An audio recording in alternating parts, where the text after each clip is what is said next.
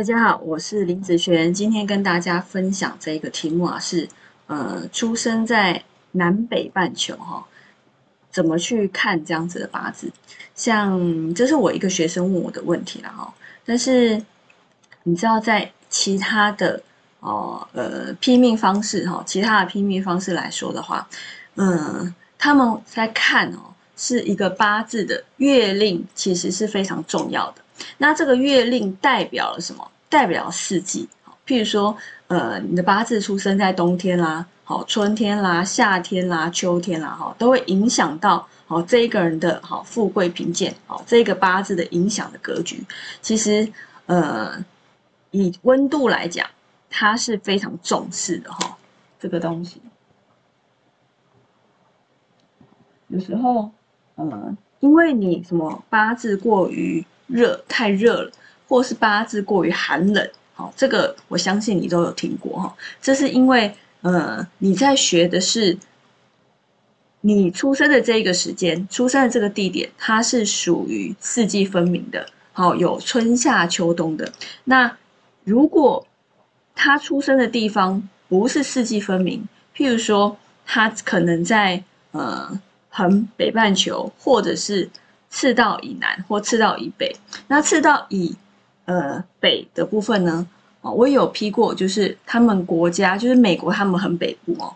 那他们国家四季如冬，好，夏天的时间当然有，但是非常的短暂。好，等于说，如果以四季分明来跟这样子的国家来比较的时候，他们冬天的时间其实是比台湾要多非常多的。好，那我有批过，就是。赤道偏南，好，赤道偏南这样子的国家人，他说他们国家基本上四季如夏，好，那有没有冬天？好，他们的冬天可能跟我们的好春天差不多了哈，基本上让他们的感觉是四季是如夏的，不会像台湾哦，就是赤道这附近的四季分明这么明显。好，所以如果你在看温度的时候，好，这个八字过于热，哦，那。出生在比较南半部的四季如夏，那一定都很热啊，对不对？那过于寒冷，好，所以其实太热或太冷，对于这个八字，如果你在看呃这个部分的话，就会影响到你的判断了。但是我这边呢，哦，我我回答了我的学生啊，我就说，嗯，五行派他没有在看温度这件事哈，因为他问我的也是差不多的问题啊，所以呢。当你把温度拿掉的时候，你在看八字的时候，你就不会再受温度的影响了。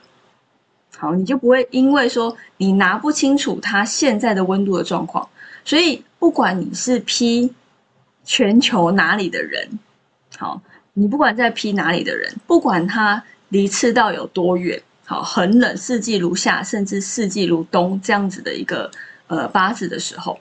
你看的是他的一个运势起伏，而不是这一个人的哦，他这辈子的宿命。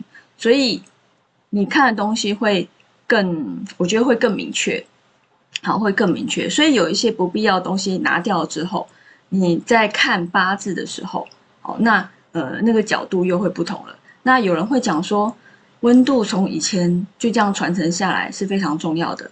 那其实，在八字很多的。时间哈，从以前传到现在来讲，其实中间经过非常多的修正。那有人说不能拿掉温度，真的不能拿吗？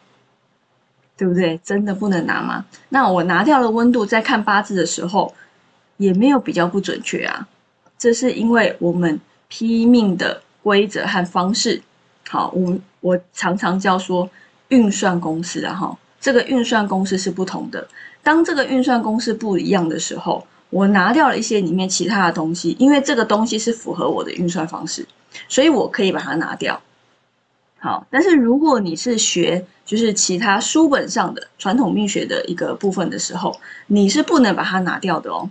好，它对你来讲还是非常重要。好，而是说你是用哪一套东西来去看这个八字，那这个东西它的轻重缓急就会不同了。